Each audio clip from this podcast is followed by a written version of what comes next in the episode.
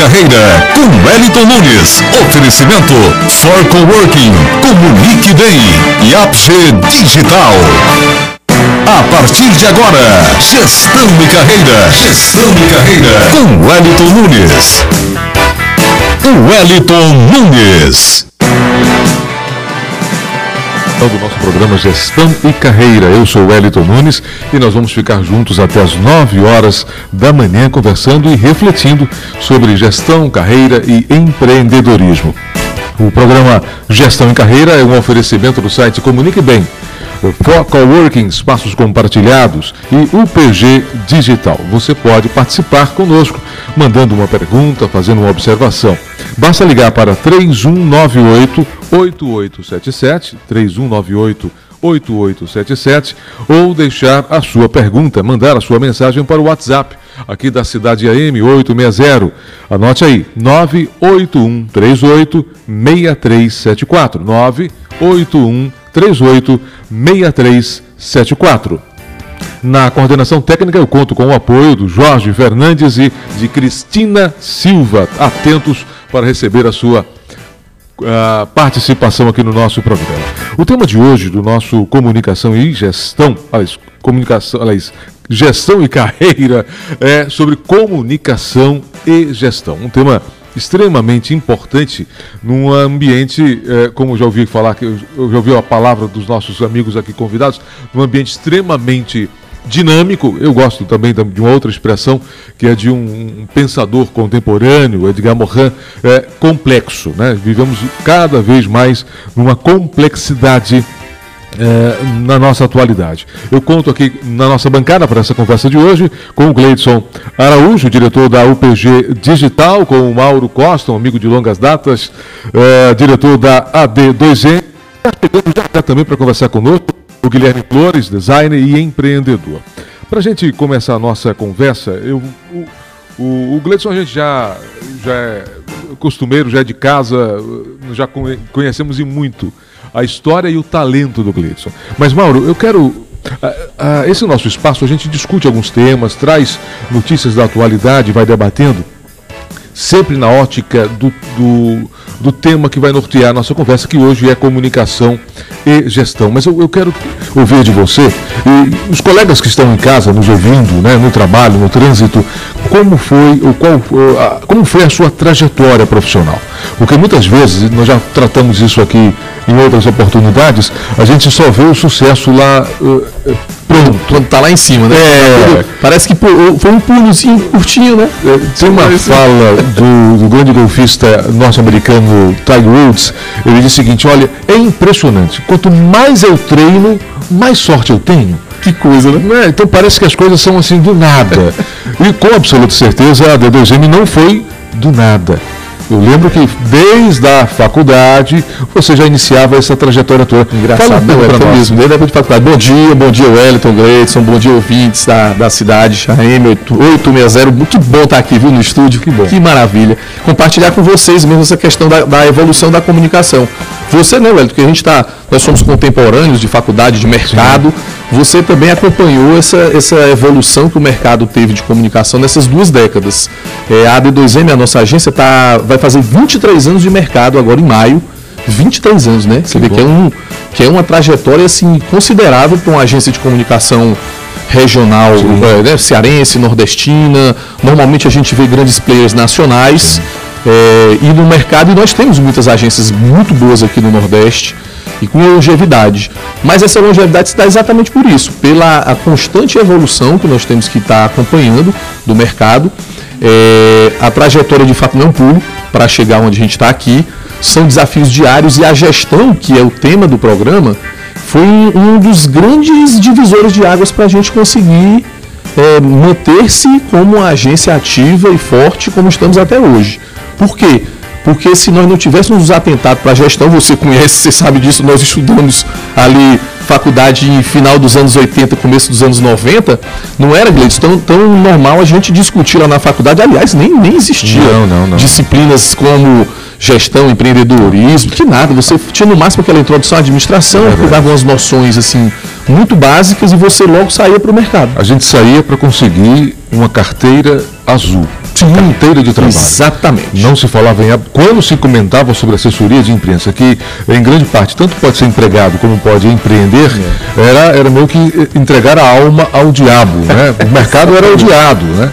É hoje uma realidade completamente diferente. Todas as é. faculdades têm, todas têm um viés, um espaço para essa discussão sobre a necessidade de pensar em empreender, né? Sim, e, e a questão mesmo de você estar tá atento que o empreendedorismo precisa ser calcado em, em preparo. Uhum. Só o empreendedor é, que, que empreende por necessidade, ok, claro, a, a, gente muitas vezes se depara com essa situação, a gente vai empreender por uma necessidade momentânea da nossa vida e tal, mas depois desse primeiro passo você tem que estar sempre buscando preparo.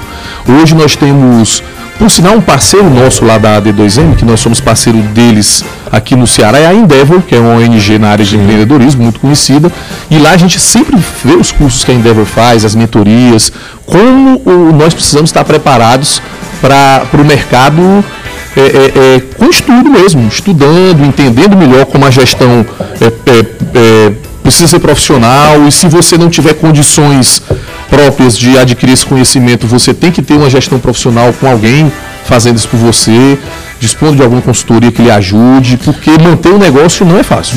Há uma pesquisa de uma organização é, internacional que faz um grande, um grande mapa mundial sobre percentuais do empreendedorismo tanto por necessidade, que você muito bem falou agora, como por é, é, vocação, vamos dizer desta forma. É algo que você faz muito bem, você que está nos ouvindo, você faz bolo e faz muito bem bolo e vem, oferece para as festas da sua família. E você decide empreender. Você tem habilidade e empreende. Ou outra, outra, o outro modelo é quando você é, está empregada, vai, vai ser convidada a ficar disponível no mercado, né, para não dizer que tá, vai ser desempregada, e você lembra que sabe fazer bolo. Então você começa a fazer bolo por necessidade para recompor a sua renda. Essa é a grande diferença. Você empreendeu na área de comunicação, por qual das duas? Por ah, necessidade? Boa pergunta, boa pergunta. Engraçado que desde a época da faculdade eu não fui mesmo aquele aluno que teoricamente iria para a redação. A maioria dos nossos colegas se formavam, ou, ou, mesmo quando eu estava na faculdade, iam para alguma redação. Jornal, rádio, TV, os mais tradicionais veículos na nossa época. Você né? foi inquieto, né? Eu, eu, no engraçado, meu primeiro estágio foi em rádio, depois eu passei por TV, mas, desculpa, por, por jornal, mas muito curto. Logo surgiu a oportunidade de uma vaga no espaço cultural da Tele Ceará. A antiga Tele Ceará hum. tinha uma assessoria de comunicação. Isso. Foi uma das primeiras assessorias montadas como estrutura, que era o Augusto César Costa, que era o Isso. gestor de comunicação. E aí tinha uma seleção anual nessa área e eu passei nessa seleção. Quando eu entrei, Wellington, eu me identifiquei impressionantemente com a comunicação empresarial. Assim, bati o olho lá, comecei durante um ano lá nesse estágio, aprendi muito, entendi como, uma, um departamento de comunicação poderia ajudar uma organização, e aí depois eu fui ver que isso se repetia em grandes empresas. Hoje ela já, vai, ela já veio ocupando espaço, todo, todo pequeno negócio merece comunicação e tem condição de ter uma comunicação, pequena agência, média uhum. ou grande. E lá eu me identifiquei. E quando eu saí, eu fui ser assessor de comunicação, fui convidado para cuidar da assessoria de imprensa do IBEU, do Instituto Brasil Estados Unidos, uhum. que é um uhum. centro binacional. O pessoal só pensa no IBEU como curso de inglês, mas o IBEU, na verdade, é um Binational Center, né, um BNC, um, um, um curso uma, ligado com a Embaixada Americana. Lá eu fui me aperfeiçoando nessa área de assessoria de imprensa meio que na marra. Uhum. Eu tinha uma, uma, orientação do professor Luiz Campos, que era o, o nosso Isso. presidente lá do IBEU, mas ele é, mais dava linha de diretriz e eu ia, eu ia estudando, ia aprendendo, participava de, de eventos, congressos, assim, as, me lembro demais que o primeiro congresso de comunicação que eu fui, eu fui juntei um, um, um dinheirinho assim para poder ir para São Paulo, porque não tinha esse tipo de evento aqui em Fortaleza. Juntei uma grana para ir lá para poder ver o que aqueles caras faziam e tal. E depois estava na, é, fui chamado para ir para a coordenadoria de comunicação do governo do estado, na época do governo Tasso, e lá eu encontrei, ou reencontrei, porque eram amigos de faculdade, os que hoje são meus sócios o Apolônio Aguiar, Sim. Dejane Nogueira, a Ana Maria Xavier, que foi minha sócia durante anos também, hoje ela está na FIEC, na, na Federação das Indústrias, né, nossa amiga, e a Débora Cronenberg, que hoje está em Brasília. Lá nós fomos fazer esse projeto específico, era um projeto pontual, mas deu liga, sabe quando dá liga, você encontra as pessoas e, rapaz, vamos montar uma agência? Vamos tentar. Na época, salvo engano, tinha umas cinco agências de comunicação só, formalizadas, formadas, uhum. né? Cinco, no máximo sete nós começamos a D2M em 96 naquela do Vamos lá. Vamos. Eu cheguei pro meu pai, que era um cara do interior, aqueles caras brabos assim, que achava que carreira era aquela história que você entrava numa empresa e morria na, na, própria, na própria empresa. empresa. né? Terminava e tudo. E eu fui dizer para ele, pai, que não tinha empreendedorismo o termo, né? É verdade. Pai, rapaz, olha, eu vou sair lá do, do trabalho, porque nós vamos montar um negócio. Aí meu pai olhou para mim e fez silêncio. Vai o quê, rapaz? Não, vou abrir uma, uma empresa de assessoria de imprensa, vou montar um negócio. Aí meu pai olhou para mim, você tá doido, rapaz? Você tá maluco? Você bebeu? Ficou louco? Ele achava que aquilo era uma loucura, você abrir um negócio de comunicação que ele nem imaginava o que era, né? E nós fomos galgando passos aí que depois a gente explica melhor. E se fosse montar, tinha que ser comércio, né? Porque na cabeça dessa nossa geração de pais. Tem que vender até, alguma coisa. É, e até na nossa, né? Você tem que vender produto, produto. E não necessariamente serviço. Serviço, infelizmente, ainda é um conceito pouco explorado. Você tem muitas lojas, muitas lanchonetes que pensam que vendem é, sanduíche, mas a bem da verdade vende outras coisas, outros conceitos, muito além. É só a gente ver a realidade que está se, se apresentando agora para os shopping centers. Né? É, Mas daqui a pouco a gente volta sobre isso. Nós estamos recebendo aqui o Guilherme Flores. Guilherme, muito obrigado por ter aceito o nosso convite. Nós estamos aqui num bate-papo e, e, e, a primeira pergunta uh, que eu fiz ao, ao, ao, Mauro foi um pouco pra, uh, sobre a trajetória né, profissional sua. Uh, nós estávamos comentando aqui, a gente sempre vê alguém se despontando e acha que foi um pulo, que foi algo, uma obra do acaso. Né? Há um, um palestrante espírita que ele diz o seguinte: olha, não há na natureza a lei do de repente. De repente ficou assim, de repente ganhou espaço. Né? Ou é processual, ou é um, uma, um, uma, um acaso. Tem, qual foi o seu porquê? É, eu já sou de uma outra. Bom dia, né? Bom dia. Desculpa o atraso. Fica à vontade, está na hora já sou de uma época completamente diferente da tua. Apesar de que eu já estou no mercado aí há uns 15 aninhos já. É, eu sou formado em design, já tinha um curso de a possibilidade de se, se, formar em design aqui em Fortaleza quando eu comecei a estudar e escolhi o design. É, é, espiritualmente falando, me encaixei assim, era esse, lugar que eu queria estar. Eu não, eu tentei publicidade, mas não era o que eu queria, tentei história, não era o que eu queria. E aí eu vi o curso de design e tive a, a sorte de poder cursar, porque era um curso pago, né? É um curso pago. Hoje tem na UFC, mas na minha época ainda não tinha o um curso na UFC, não. E, e eu sempre me senti empreendedor. Desde 14 anos eu comecei a fazer site, é, é, fui autodidata ali em estar tá com o computador, sempre estive conectado à internet, assim, no momento em que eu precisei estar, podia estar, porque nem todo mundo. Eu sou da época ainda que não tinha internet dentro de casa. E... Não é só você não, viu? É. o Wellington, eu tô achando que ele tá enganando muito bem. Que não pode o garoto desse falou 15 anos do mercado. pode, Eu tenho 30 e vou fazer 32 agora. eu vou fazer 32 agora. Eu já trabalho desde os 14, eu tô fazendo uma coisa ou outra. Excelente. Aos 17, 17, 18, entrei na faculdade, foi quando eu comecei a trabalhar. Então, é, eu trabalhei nesse formato de agência de publicidade, trabalhei em escritório de design. É, e aí eu resolvi empreender de com força. Quando foi em 2017. Essa expressão é ótima, porque é bem nossa mesmo, né? cidade total. É. é, quando foi em 2017, eu vi a possibilidade de empreender. Faz pouco tempo que eu estou empreendendo formalmente, integralmente, que eu montei a minha agência, a Metropolitan. É, já passei por várias situações, tanto com cliente como com funcionário, como com sócios. Uhum. Eu tinha sócios, hoje eu não tenho mais. É, então, assim, é, sempre estive nesse, nesse campo, tentando empreender, uhum. tentando adentrar. É, e aí tive a sorte de fazer design e, e a coisa ser mais é, é, afunilada do que a publicidade, né? Porque a publicidade você tem esses, essas ramificações para onde você pode Isso. ir. O design até tem, mas eu já cursei o design voltado para o gráfico. Hum. Eu já trabalhava ali com web. E aí veio a rede social, é, veio a, a, desenvolver site para redes com linguagem para rede social e o marketing digital. Então é, a, a, gente nesse mercado mais novo, assim, que, que tá a partir de, sei lá, dos anos 2010 aí, é, a gente pegou essa transformação muito rápida, né? E, e hoje eu trabalho muito com isso, desvendando muito esse, esse campo, abrindo espaço também para outras pessoas, entendendo que outras pessoas querem empreender hoje, porque não tinha muita coisa de empreender e hoje é, é, essa coisa do serviço, da experiência, né? isso. né? Que, que todo mundo está interligado com isso, todo mundo entende um pouco disso, tá todo mundo com o celular na mão hoje.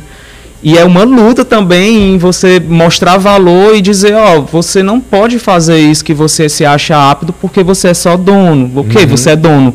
Mas eu tenho a expertise de, de desenvolver a linguagem que vai agregar para o teu negócio. Guilherme, vai... você me permite, você disse algo muito interessante. Você começou história, começou é, publicidade. É, a gente tem muita gente, muito, muitos jovens que estão nos ouvindo, né? E há sempre uma pressão. Eu passei por isso, eu tenho 51 anos. Eu passei por isso e olha, já faz um bom tempo. Né? Eu tenho um filho de 19 que está passando pelo mesmo, pelo mesmo processo, que é a, a, pressão de ter que decidir muito cedo que caminho vai tomar. Uhum. E às vezes essa pressão ah, é, atrapalha muito esse, esse, processo de escolha. Né? Então é importante ouvir você disso, é, ouvir a sua experiência, para os amigos que estão nos, assist, nos, nos ouvindo, né? é, que possam compreender que é natural essa indecisão. Né? O que a gente tem que procurar, e hoje não falta espaço para você buscar referências. Se você entrar numa, uh, no, no, na internet, no Google, você vai ter um, um mundo de experiências. Você, várias hoje, várias instituições, Sebrae, Faculdade CL, tantas outras, tantos outros espaços, que você pode procurar essa troca de experiência, esse saber. Eu não sei, mas alguém sabe e pode passar para mim uma impressão. Né? Então há espaço é, é, para a gente encurtar ou tomar uma decisão mais, mais é, não digo acertada, né? mas naquele momento que ele, ele acalme um pouco mais, né? ele dê um certo, uma certa serenidade. Eu tenho 51 e tenho tantas dúvidas ainda, profissionalmente mesmo, que vão, vão aparecendo oportunidades. Pego ou não pego? Né? Deixo passar ou não deixo? Né? Então isso é, é, natural. Eu quero trazer um outro ponto agora para incluir o nosso amigo Gleison, que está só nos assistindo e validando, né? Validando o que a gente está comentando tá aqui. adorando tudo, tá ótimo Porque, acompanhar. Os senadores dos Estados Unidos né, eh, fizeram agora uma propositura no, no dia 10 de abril, semana passada, de uma lei contra algoritmos preconceituosos nas empresas de tecnologia. Tudo isso surgiu porque a, a Amazon deu uma declaração de que está tirando dos seus, é, dos seus cálculos para envio de mensagens direcionadas, é algo que a gente já sabe que isso ocorre, né? É um determinado algoritmo que para processo de recrutação para a Amazon né, deixava uh, mulheres de lado, ou seja, não considerava o sexo feminino quando na, uh, na composição de informações para o recrutamento da Amazon a partir de uma fala que era inconcebível antes, uma empresa falar que, que estava sendo preconceituosa, né, de uma certa forma, nos seus cálculos de algoritmo, é, o, o Senado norte-americano está discutindo sobre essas questões. Eu quero trazer para vocês a seguinte questão, vou começar pelo Gleison. No mundo em que você tem, né, é, complexo, como eu citei Edgar Morin, né, é, em que você tem muitas informações, é, dependendo da orientação de, um, de, um, de uma determinada pessoa, de um grupo, é, existem palavras que são politicamente corretas ou outras não são tão adequadas. É, há uma variedade cada vez maior de pontos a serem considerados.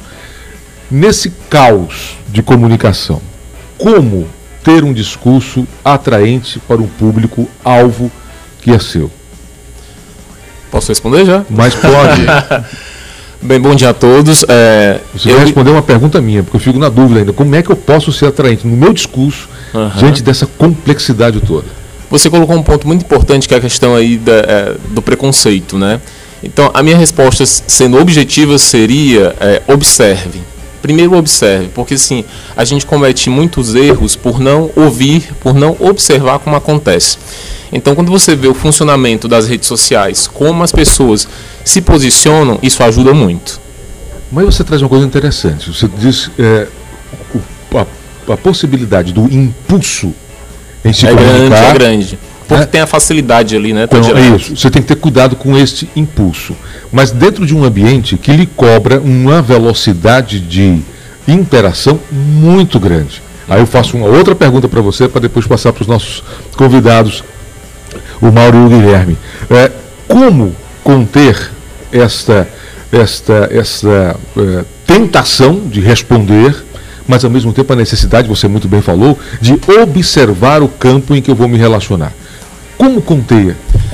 Nessa hora eu sempre busco o equilíbrio. Né? Uhum. Tente não ser radical na sua conduta nas redes sociais. Pense que assim, o que eu vou colocar vai acrescentar positivamente. Okay. Então, se você partir desse princípio, já ajuda bastante. E aí tem uma fala do Guilherme, eu vou pegar logo o Guilherme aqui, é quando você disse, olha, é, você, isso é uma fala sua, abre aspas. Olha, você pode ser o dono, mas você não, você não sabe fazer isso, fecha aspas. Foi mais ou menos isso, né? Então, é a importância de você ter alguém especialista na área que vai ajudar a sua empresa, né? eu, em cima dessa, de, me, eh, me, valendo da sua fala, como é que é, se cria um discurso? Como é que você, atendendo aos seus clientes, constrói esse discurso atraente nesse mundo tão variado? De, de forma prática, eu apresento meu trabalho. Eu mostro o que eu já fiz, quem eu sou, quem são as pessoas envolvidas. É, eu tento sempre trabalhar muito de forma humana. É, eu gosto que, de atender pessoas que estejam ao meu alcance. É, se não pessoalmente, mas que na internet a gente curte é, é, esse contato. Eu tento mostrar meu portfólio. Eu digo, ó, eu já fiz isso, eu tenho experiência naquilo, a minha equipe ela tá apta a desenvolver esse tipo de trabalho. É, é, até pegando a, a, coisa do gancho que o Gleidson falou é, como a gente administrou crise no Sim. meio dos processos, né? Como a gente se portou, que linguagem a gente utilizou, porque somos vários seres humanos, cada um é um universo, mas o, o cliente é um só, então uhum. a gente uhum. tem que identificar quem é o público dele, saber como falar, ter inteligência emocional para falar na hora de uma crise. E a, é assim que eu faço. Hoje tem funcionado. Tem que encurtar. Só acrescentando, é, algumas empresas são tradicionais na sua essência, né? Uhum. Só que o mercado está, é, digamos, dinâmico, novamente a palavra. Né? Então, nesse dinamismo, alguns valores que são tradicionais estão sendo repensados. Então, a marca precisa observar esse movimento, né? se posicionar de maneira, é, na medida do possível, equilibrada, né? e nesse equilíbrio encontrar, encontrar o seu, a sua tradição se reciclando. Né? Então, é observar e procurando equilíbrio. E aí você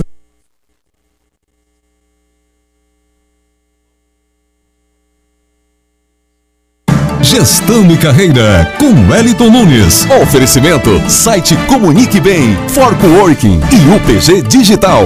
Gestão e Carreira, com Wellington Nunes. Oferecimento, Forco Working, Comunique Bem e APG Digital.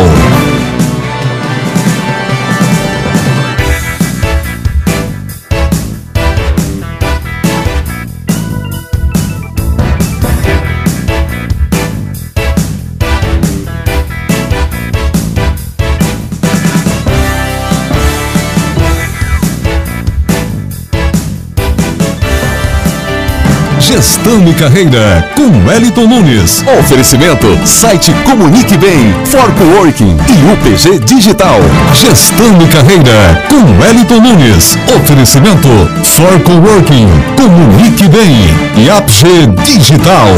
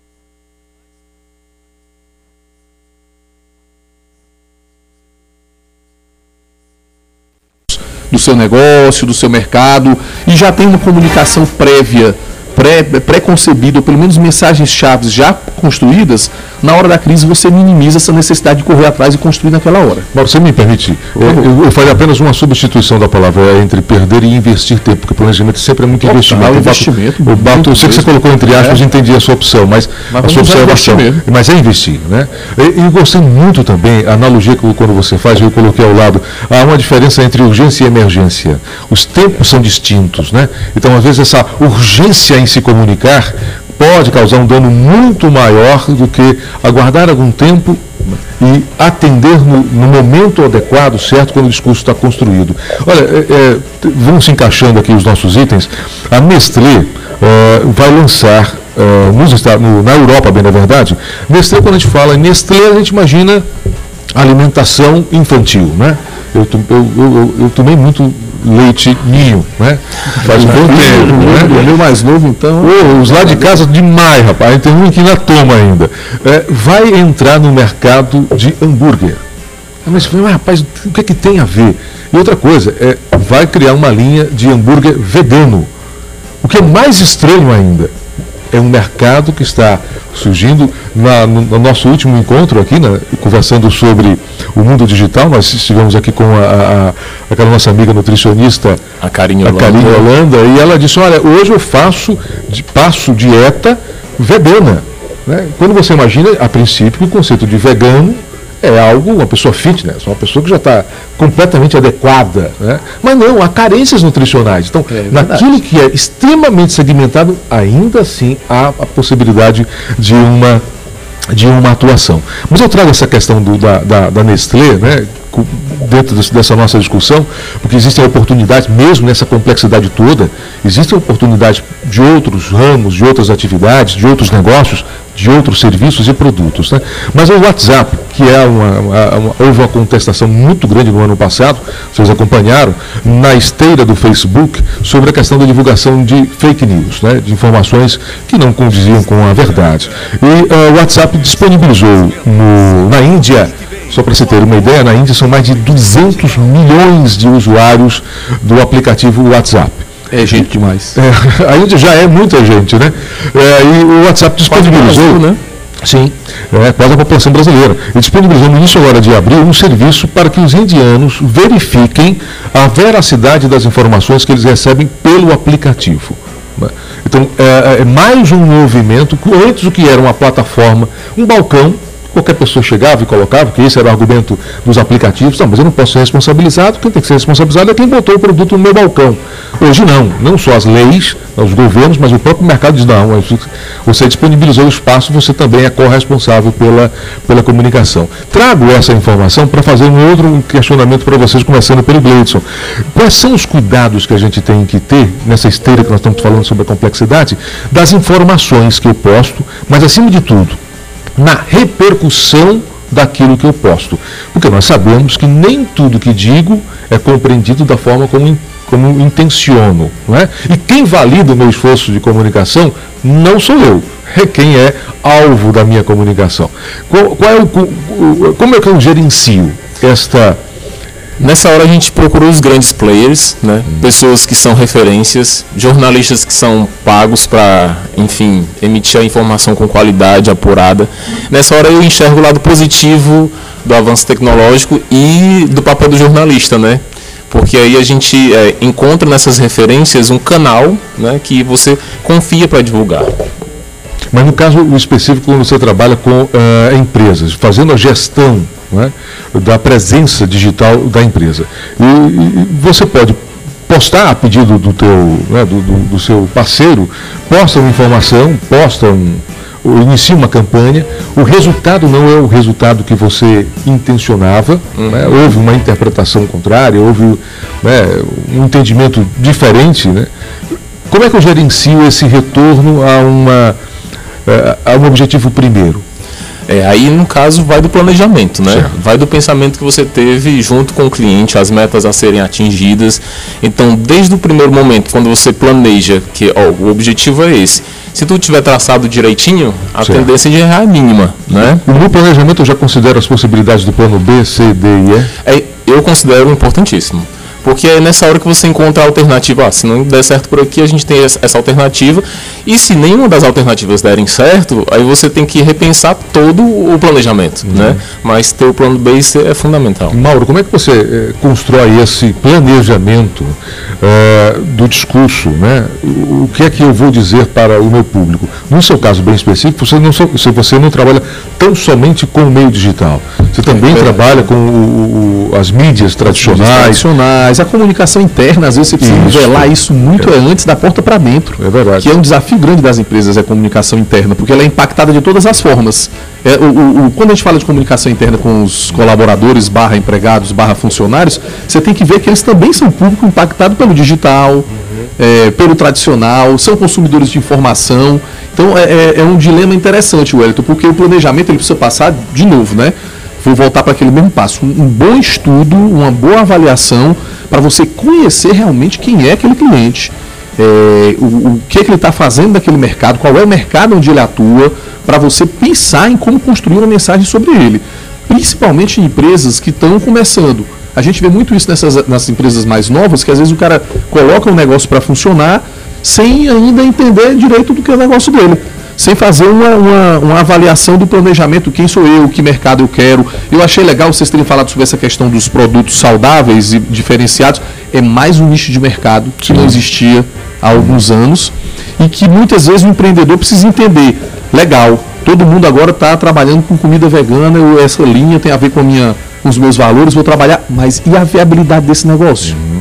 Será que eu estou preparado? Será que eu sei se o meu espaço onde eu vou atuar, o meu mercado local, regional, de bairro, eh, eu, eu conheço o meu público para quem eu vou oferecer meu, meu produto, porque também se, se o meu negócio não for viável, Sim. vai ficar um negócio bacana, maravilhoso, 500, mara... 500 pontos de açaí que dois anos depois só tem 200. Uhum. Que 300 não se resistiram não é por outra coisa não. É porque não tinham fluxo de caixa, não tinham fluxo de público. Então eu acho que tem que ter um preparo também para o planejamento, ele é fundamental para tudo para o negócio, para a comunicação do negócio e para o mercado mesmo. E você que está nos ouvindo e que tem uma, uma, uma média, uma pequena, uma média empresa, que tem colaboradores, o, a, fique muito atento a essa fala, a essa reflexão do Mauro. Né? Muitas vezes a gente apenas diz para o público interno, a gente não vende para o público pois interno é. aquilo que eu vou oferecer ao mercado. E aí você se depara numa situação que você pergunta, às vezes, para o balconista mesmo de uma loja, né? É, olha, eu, eu vi no encarte eu vi na, na, na, na, página do Facebook da sua empresa tal coisa. Eu falei, ah, é. o cara não sabe, né? É, ah, desculpa, eu não li no flanelógrafo, ainda tem flanelógrafo, o aviso. Muito né? importante, por sinal, o grande é, flanelógrafo. Então, apenas você avisa ao colaborador. E ele é, desde, desde o primeiro instante, o principal vendedor, independente de onde ele atue dentro da sua organização, o principal vendedor. Guilherme, como é que, qual é a sua reflexão sobre esse tema, né? ou seja, sobre as informações, como é que você constrói essas informações para passar, e você que é um homem do digital, né? e quando não surte o efeito esperado, é, qual é o trabalho de recomposição da mensagem para tentar chegar ao cumprimento da sua meta? No, no, design a gente fala muito de brand, né? Que é um nome um hum. termo que está bem em voga também, né? A gente fala muito de brand. Vamos trazer isso. No, no, quando a gente inicia o trabalho, o estudo de design, a gente já fala sobre isso. Esclarece para quem está nos ouvindo, branding, né? É gestão, é gestão de marca, é, é, gerir todos os pontos de contato dessa marca. E isso vale muito quando a gente está falando com o cliente. É, eu estou falando de forma bem simplória, né? Mas é simples. gestão de marca. Você está falando bem de forma bem simples, o que é, é muito bom, para as pessoas compreenderem sobre isso. E quando a gente fala sobre branding, não é falando apenas de empresa, mas inclusive de marcas pessoais, né? Branding pessoal, uhum. sim, sim, sim. Sound branding, uhum. é, o, o branding cheiro, tudo isso influencia na experiência que o seu cliente vai ter com, seu, com a sua marca. Seja o cliente pessoa é, é funcionário, seja o cliente final do, do, do teu negócio. É, eu vou me repetir um pouco em relação ao que o Gleison falou. A gente busca muita referência. Eu acho que a referência tem muito a ver com que resultado a gente vai dar, que resposta a gente vai ter se isso acontecer. E lógico, é, estando mergulhado dentro do branding do cliente, a gente entende bem qual é a linguagem que ele quer falar, que a, que a gente se propõe a falar por ele. É, e aí isso se reverbera no, no, dia a dia. Quando surge alguma coisa, algum ruído, a gente já está tão alinhado com, a, com essa linguagem, a gente já criou tanto essa persona que vai falar com a gente que, é que nós já sabemos lidar com ela. Que é outro conceito, conceito, né, persona. Essa coisa da persona que é fundamental, inclusive para quem está começando o negócio, porque você não tem, você tem ideia do que vai ser seu negócio, mas é interessante você ter essa persona idealizada, ok. É esse o público que eu quero atingir. Esclarece para a gente, Gleison, você que é o nosso consultor imediato e, e total. De persona, é, para as pessoas compreenderem. Porque a gente está tratando sobre branding, é, sobre é, Edgar Morin, persona tal. São conceitos que eles não foram criados ontem. Eles já são, são conceitos maturados. Eu, quando fiz a minha, a minha especialização em marketing, em 2000 e pouco, né, no começo do, do, do, século, né, a gente já falava sobre experiência, marketing de experiência, branding, e são coisas maturadas, que entre o que eu penso e elaboro, até virar efetiva, efetivamente né, uma ação leva um tempo de maturação, ainda mais no mercado como o nosso, que ainda é muito tradicional. Então é importante que a gente traga esses conceitos, mas que os amigos não se assustem.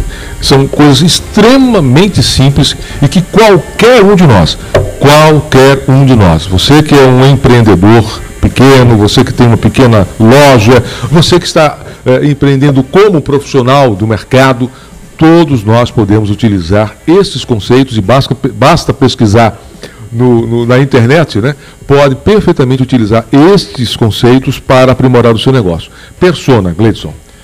Persona não é personagem. Uhum. Persona é aquela figura que você imagina que seja. Então, qual é o ambiente ideal que ela vai conviver, né? Qual o lifestyle dela? Qual é a, as lifestyle, né? Quais são as cores, né? Qual muito, o né? esporte que a pessoa gosta? Então é por aí que vai. Você que tipo de produto ela costuma consumir, né? Pegou a, vamos pegar a, o, o, cidadão que Rapaz, tem a lojinha de açaí. Um pouquinho, viu? Né? Depois vai. Vamos pegar a pessoa que vende o açaí. Então, quem é que vai comprar o meu açaí lá no meu bairro? Né? Ele gosta de que tipo de música, não é isso? Ele, ele quer chegar e comprar e vai para casa, ou ele quer consumir aqui para não sujar a louça de casa é, e ter um trabalho? Ele é, vem sozinho, vem acompanhado. O que ele assiste no Netflix. É. Tudo que isso. Tipo de referências é. ele tem. Tudo isso impacta. Porque no momento que você quiser fazer uma promoção, você pode se vincular com algumas dessas figuras, imagens, né? Ou conceitos que ele, que ele adota uh, para uh, vender para promover o seu negócio ou o seu produto. Só acrescentando, a persona não necessariamente é alguém que você conhece, não é uma uhum. pessoa famosa. É uma idealização de quem seria aquela figura que vai é, consumir o seu produto. É sempre né? também um olhar muito real do seu entorno, né? não é pensar quem vem de fora para, mas é quem está mais próximo e vai ser é, tocado pela sua empresa.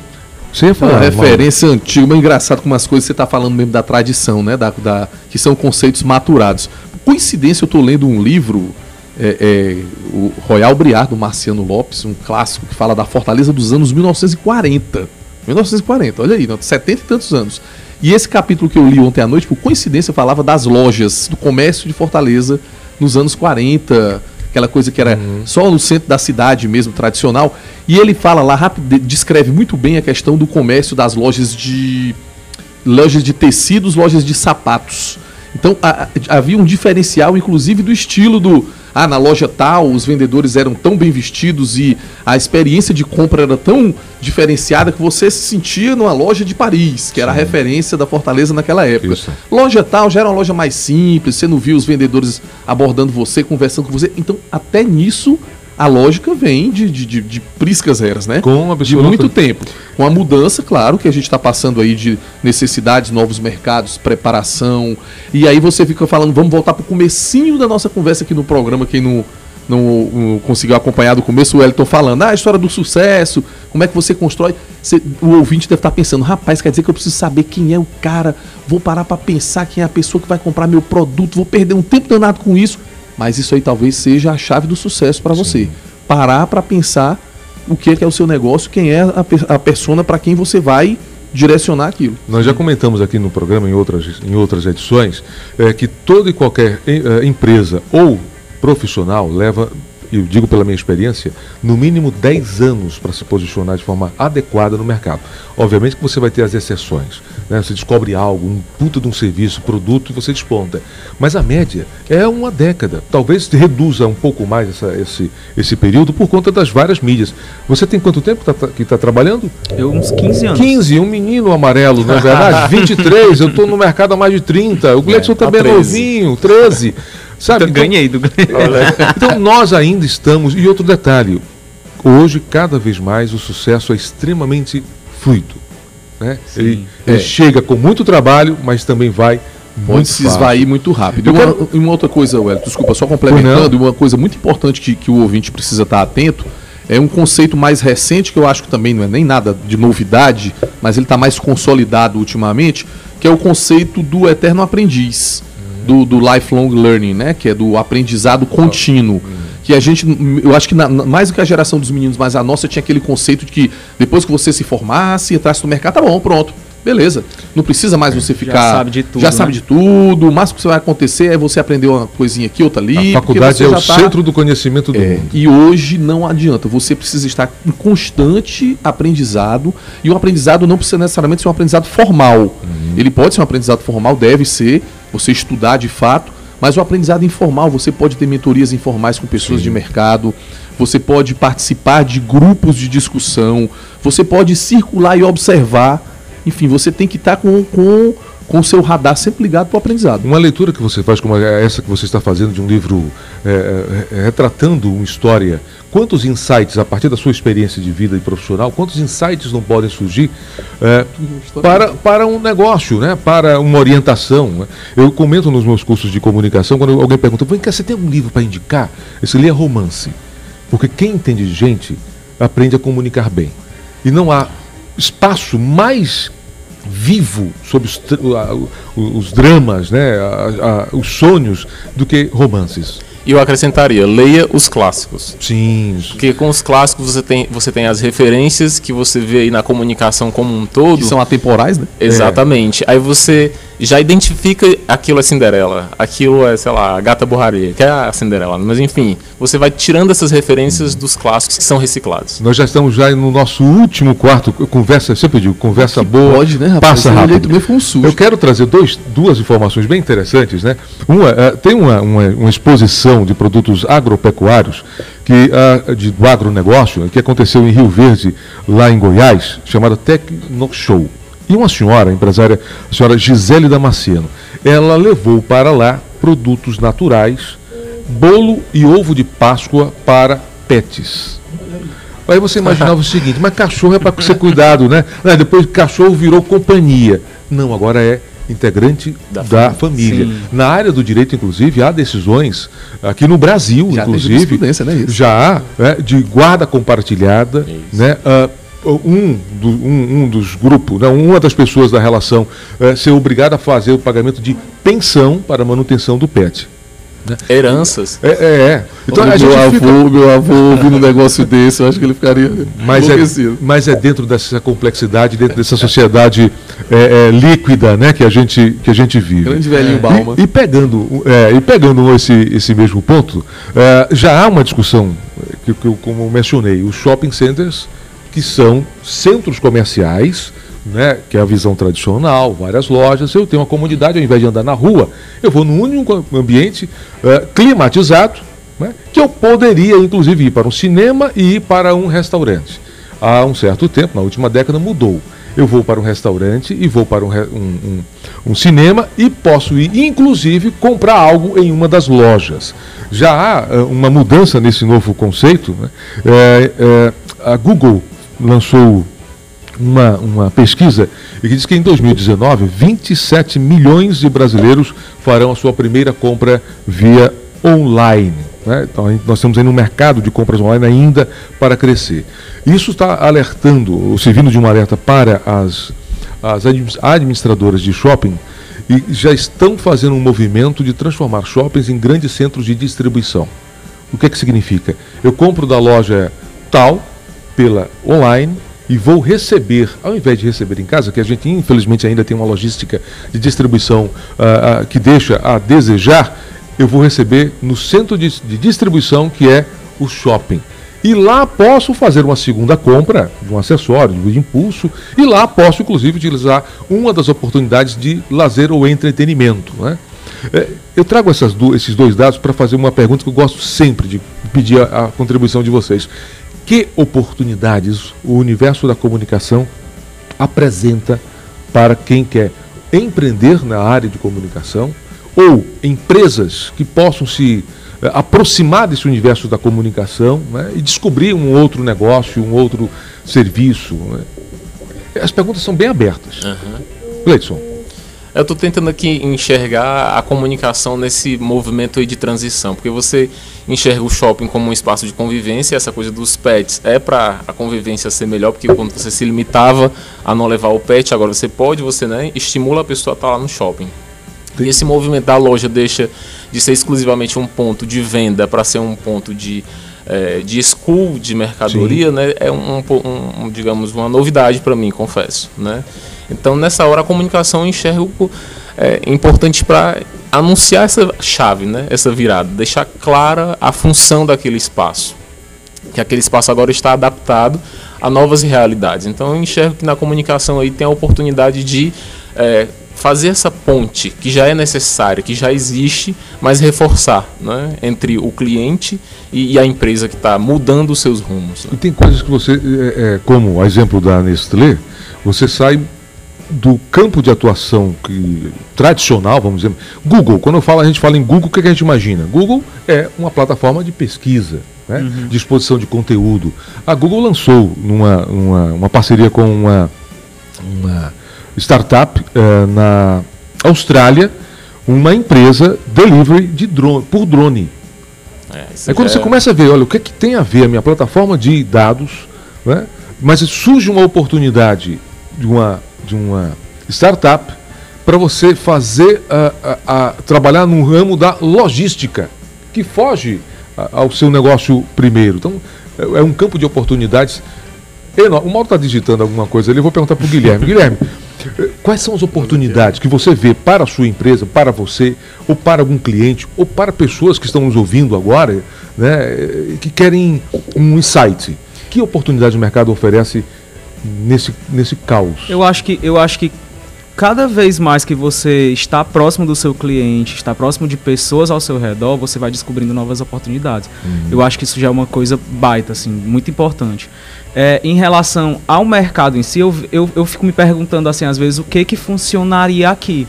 Porque, por exemplo, se você for para fora, é, e aí tem gente que diz assim, ah, não adianta comparar. Mas eu tem jeito, eu vou comparar. Eu moro lá, eu moro aqui e, e tive uma experiência lá. A Amazon, onde? eu fui para passei agora ano passado três meses, quase três meses em Londres. Uhum. E, eu, e eu vivenciei coisas que poderiam, que eu fico imaginando que por que não acontecem aqui, poderiam acontecer. Tipo, a Amazon tem uns lockers, uhum. é, uns, uns armários em livraria, bibliotecazinha assim de esquina você vai lá, faz seu pedido, retira lá, é tudo muito automatizado. Você digita o seu número ou coloca o seu celular e abre assim o armário, você vai lá e pega. Supermercado, aqui não tem automatização ainda do caixa que você vai e passa a sua própria compra. É, alguns então, mas esse vai chegar, né? esse já está tá progressivo. Tem dois, três redes, duas, três redes que já estão começando. Com, São Luís, é, o Pinheiro, Pinheiro é, e tem uma outra que eu não me, agora não me falhou. Tem o Center Box ali, o Center Box, modelo.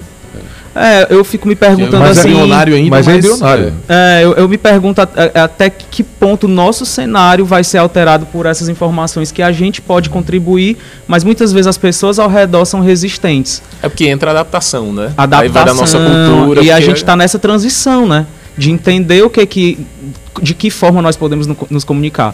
Ah, só respondendo a tua pergunta, é, eu, para mim, para minha empresa, o que eu tento fazer é me posicionar e dizer: eu sou essa pessoa, eu sou essa empresa e eu posso fazer isso por você se você estiver de acordo comigo e eu estiver de acordo com você, porque você é meu cliente, mas eu também tenho que, que comprar a tua ideia.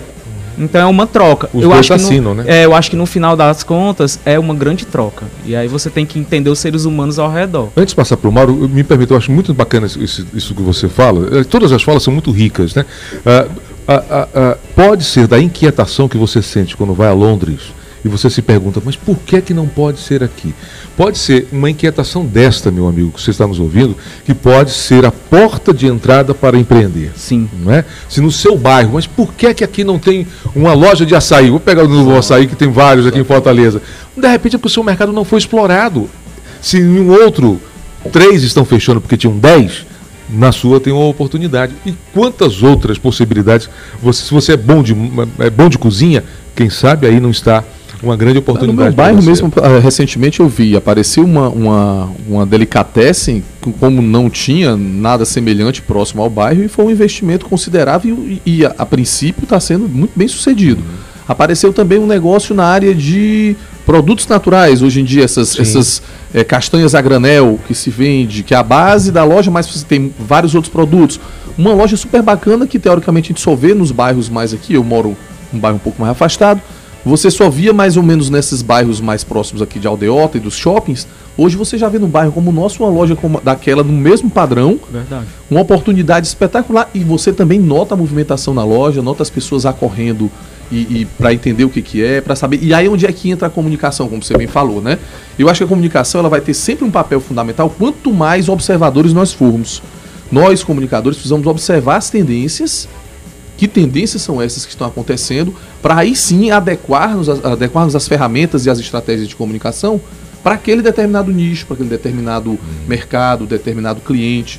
E eu acho assim, Wellington, uma coisa muito importante que a gente não pode esquecer: o lado humano continua fundamental e a tecnologia e o humano casadas, trabalhadas da maneira correta, é a fórmula do sucesso. Se você trabalhar a tecnologia demais, ou se você trabalhar a tecnologia de menos e relacionamento direto demais, vai sempre ficar meio, meio penso. Isso é E eu acho que nesse mundo. Como é que é? Tem aquela sigla né, do mundo VUCA, né? Que se fala Isso. volátil, incerto, complexo e ambíguo. E ambíguo. Que é o que nós estamos no meio do turbilhão de mudanças. Não sabemos ainda daqui a 10, 20 anos o que vai dar, mas estamos caminhando com ela, né? Nesse mundo complexo, eu acho que as conexões pessoais, relacionamento, vai fazer uma diferença tremenda. Como você atende seu cliente, quem são as pessoas que você conhece, como você usa seu networking. Eu acho que tem um, tem um diferencial. Eu vou pegar essa sua fala e, e a do Guilherme, de novo, voltando à questão da inquietação, eu pratico beach tênis. E vai ter agora, nesse, final de semana. Sou péssimo. É, Horrível. depois eu lhe dou umas aulas. Nesse final de semana vai ter um, um- um campeonato aqui eh, próximo a Fortaleza. E eu fiquei sabendo que vem uma delegação de 10 jogadores de Sobral. Aí você imagina, mas beach tênis é tênis de praia. Sobral, não importa onde você quer estabelecer, eu vou dizer de forma geral, né? A, a- plataforma do seu negócio. Se tem possibilidade de você eh, eh, entrar, de se consolidar, há mercado que você pesquisou, você planejou, faça isso, pense sobre isso. Pode ser, de novo, aquela inquietação. Com certeza isso lá surgiu de uma inquietação de alguém. Né? Sim. Ou do professor que montou a escolinha, ou de alguém que queria praticar, que veio para cá e falou, mas por que, que não tem aqui? Né? Quem pode me oferecer? A inquietação, essa dúvida, pode ser a grande mola, a chave que muda a sua vida. Estamos chegando ao final, mas eu quero de cada um de vocês, como sempre peço, que é fundamental, uma palavra final. Né? É, você está diante de várias de jovens, de senhores de meia idade como eu, né, que estão nos ouvindo, é, que estão querendo aprimorar o seu negócio, querendo entrar no mercado. Né? É, estão ouvindo atento, atentos a essa nossa conversa. Diante para esse público, diante eh, a partir da sua experiência pessoal e profissional, que palavra você deixa, que mensagem você eh, eh, intenciona deixar para as pessoas pensarem para, para o dia de hoje? Eu reforço o que o Mauro falou, esteja atento, observe, né? Você falou do beach tênis lá em Sobral. Eu atendi um cliente que ele tá, quer lançar uma marca de beachwear. E um dos concorrentes tem loja em Goiás. Então, Olha aí. são pessoas que têm uma identificação com aquele lifestyle, aí entra a persona. Então, observe, esteja atento. É, temos uma empresa de tecnologia aqui no Ceará que surgiu em Pereiro, no interior do Ceará. E o nome dela é Brisa. né? Então, assim, não importa. Grande Roberto. É, é empreendedor por natureza. Não importa, sabe? O que, essa engenhosidade que surge da necessidade muitas vezes, ou da grande inquietação, pode ser a diferença. Guilherme. É, eu, eu vou usar empatia, porque eu acho que nesse meio desse caos é você se colocar no lugar do outro e, e construir, até pegando o teu gancho que tu falou, ah, o que, que vai acontecer daqui a 10 anos a gente não sabe. Nós estamos construindo né, esse cenário de- do futuro.